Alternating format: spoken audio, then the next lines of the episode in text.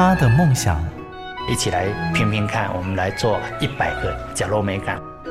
他的认真，我其实我最珍惜的是现在当下的每一分、每一刻、每一秒。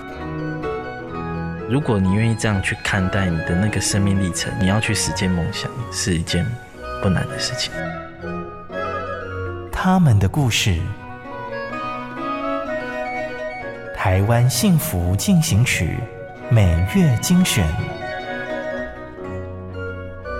本节目由美律实业赞助，古典音乐台策划制播。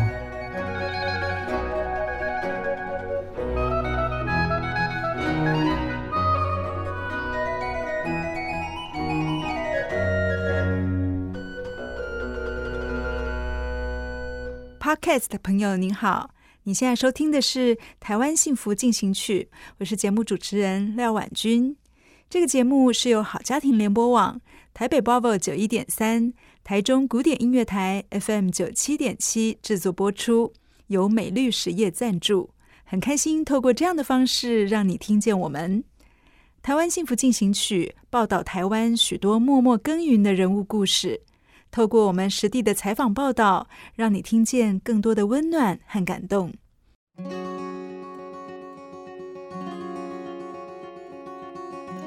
台湾幸福进行曲，我是环境生态绘本创作者玉米城黄美丹，我的本名叫陈明玉。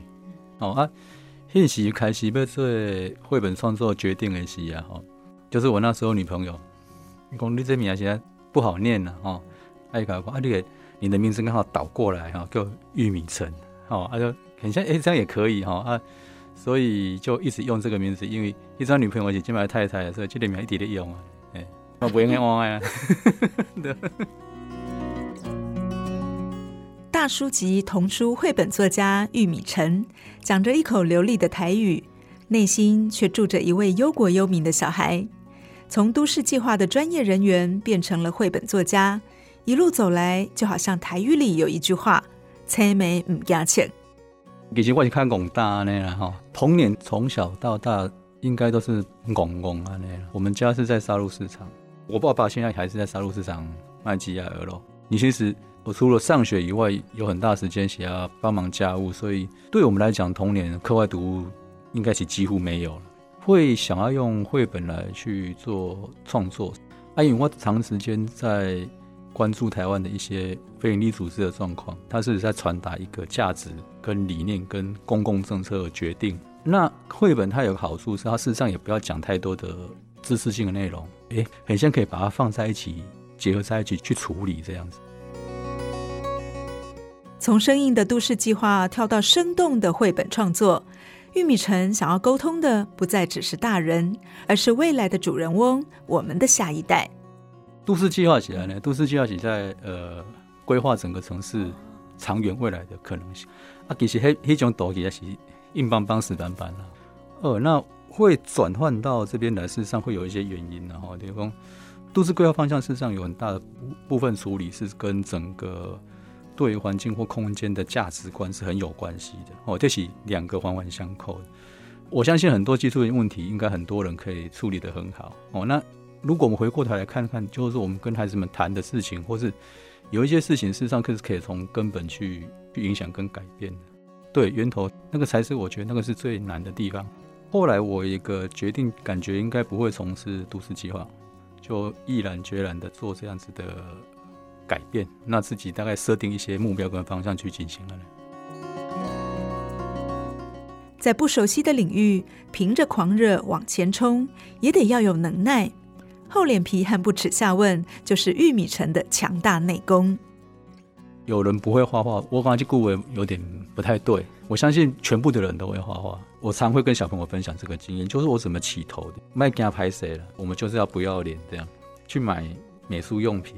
我就把那个书啊，从那个我书包里面拿出来，拿给老板看，就：“哎、老板，我要画的像这种感觉哦，啊，我要拿买哪些东西这样？啊，就是老板会跟你解释哦，你可以用什么纸，爱、用哪一种笔或者哪一种原料，就是这样慢慢试，慢慢试。”他的绘本创作之路，从工具都不知道怎么买开始，一路边摸索边前进，还要克服先天不良的眼睛问题。我去色嘛，其实颜色画不我我颜色还是看你看得到，只是说那个变色的能力比较没那么好。我个人感觉是没有影响，别人就是你看到的跟我不一样，我觉得没关系。就可能譬如红色、咖啡色，或是那个色系很接近的地方，譬如我常常把咖啡色画成红色，画完以后发现颜色不对，这样。我我管他，就是我这样，我看到就是这样。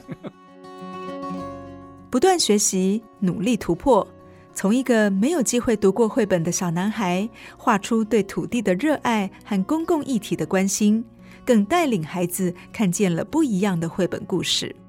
我可能跟很多绘本创作者起心动念不太一样，我的目的性很强，就是我想要透过这个方式去传达某一种公共的议题跟观点，譬如讲海洋垃圾的问题，抓鱼方法不同对那个环境的影响。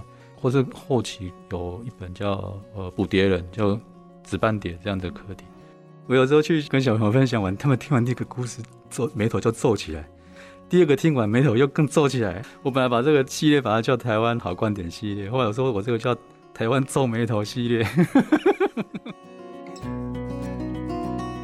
二零二二年底，从英国插画协会传来的好消息，让玉米埕的名字开始被搜寻。不过，他不是绘本界的新手。打从二零零三年，玉米城就开始用画笔描绘理想国的一砖一瓦了。我这次得奖的作品，事实上叫《守护大海的人》。那这个事实上我第一次投国际的插画的竞赛，我觉得有点不小心就拿到这个奖。我大概在三十出头岁，一开始就设定，我们就做一件事情，哦，就是说我都写故事这样，用两种的内容，就是第一个。我大部分的内容会跟环境、生态议题会有关系。那另外一件事就是说，还有跟台湾有关系的事情。那三个载体是这样。我那时候有创作绘本，我在过程中有创作立体书。那后来有一段时间有做了动画。自成一格的环境生态与人文题材，要让小小读者理解。玉米埕说，不能只有画面生动，还必须要先换一个脑袋。才能够跟孩子平行沟通。你的用字或是故事的结构，你想要放的观点，这样长的方式好不好？我就说一定会考虑到小朋友的理解的状态。那我觉得那种东西会对我来讲会是，呃，越做越知道怎么做。哦，一开始可能我觉得还没那么成熟。这样的题材事实上对出版社来讲会比较困难，它的呃市场性比较低。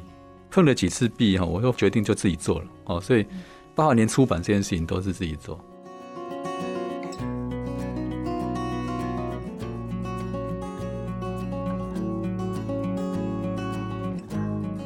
从小在台中沙鹿长大，算是很会念书的海线小孩陈敏玉，绰号玉米陈，一路读到了国立大学，后来成为绘本创作家。一笔一画的说出都市存在的问题，这是玉米城的初衷，也是他的使命。我是成大都市计划毕业，那那时候需要这样人才进到重建去帮忙。我不晓得现在大家不知不知道哈，就是说还蛮有名的一个村子叫淘米生态村，因为我们是专业者，你知道吗？我们是这种空间规划的专业者，可是他们采行的方式是不一样哦，就是说他们是由下而上的去。去慢慢的去累积出来，对于村子未来的想象跟可能性哦，想要重建一个生态村，在那里的青蛙根本不想要变王子，对于生态的那一种照顾是非常友善的一个环境，那青蛙就不会想要变王子。譬如像这样子的故事，那这是第一个，呃，我大概设定想要画的故事，对，某一本绘本叫《青蛙不必变王子》。玉米城从来没想过自己会拿起画笔。而故事的起头，要从他去森林小学当代课老师开始说起。啊，我去的时候，其实拢在生啊，拢跟囡仔在生。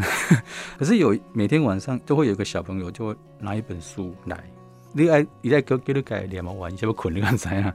你第一天读没有什么感觉，第二天读，第三天你发现这样的书的结构，我觉得非常好。就是我刚刚提到，事实上很简短的讲一个故事，他也不说教。不同年龄层有不同年龄层的讨论的深度跟广度，那这种事情就很适合公共议题。长期关心社会环境，却苦无管道传递正确的观点。当年那个 sign 让玉米城决定给自己一份人生的功课，用绘本来为环境跟土地发声。我画的第一本绘本是是谁偷尿尿，在讲污水接管。你可以想象，百分之七十几、将近八十的生活污水，事实上是没有经过处理就直接排放到我们水沟、河川、沟渠。我就用这样故事，它事实上概念很简单，就是说，我们人类在帮自己盖房子的时候会盖厕所，让小朋友去想象，你如果你们家没有厕所会怎么样？OK，那如果把它扩大成是一个城市啊，我们盖一个城市没有帮我们的房子盖厕所，所以这个城市就会产生出很多环境的问题哦。大概是用这种方式去谈这样的比较严肃的课题了。没有梦幻，也没有童话。许多公共的议题变成了绘本内容，没想到孩子比大人以为的更能够接受，也愿意去思考。我一开始就设定十二个主题了。盘星昆宝事实上在讲垦丁的陆蟹，哦，垦丁陆蟹在夏天的时候会过到海边去产卵。那因为马路开通了以后，身上就很多陆蟹会死在路上。假设这件事大家认为都是重要的话，我我觉得这种东西应该从小孩就去接受，譬如像。我刚刚讲的陆蟹，就跑到垦丁去看陆蟹，跟他们一起观察大概三到四年的陆蟹才创作。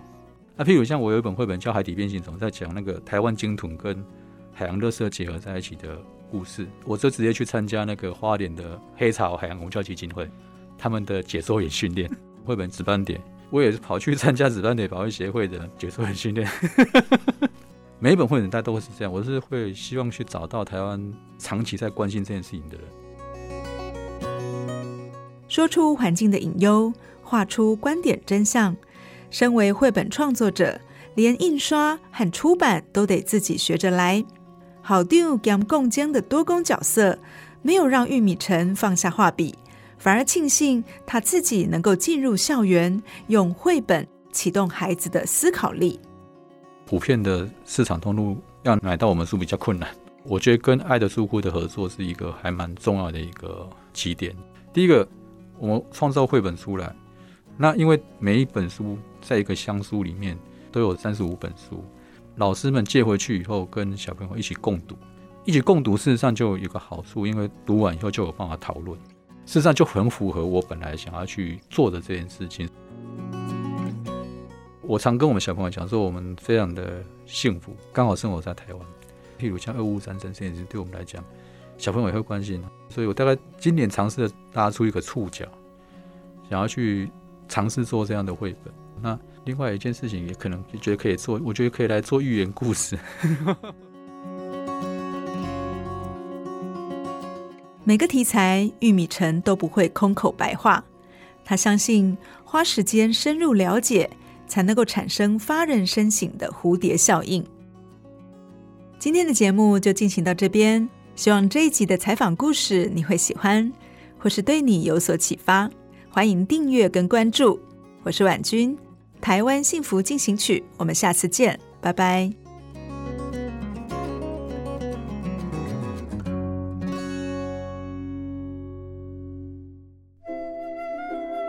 真的很感谢。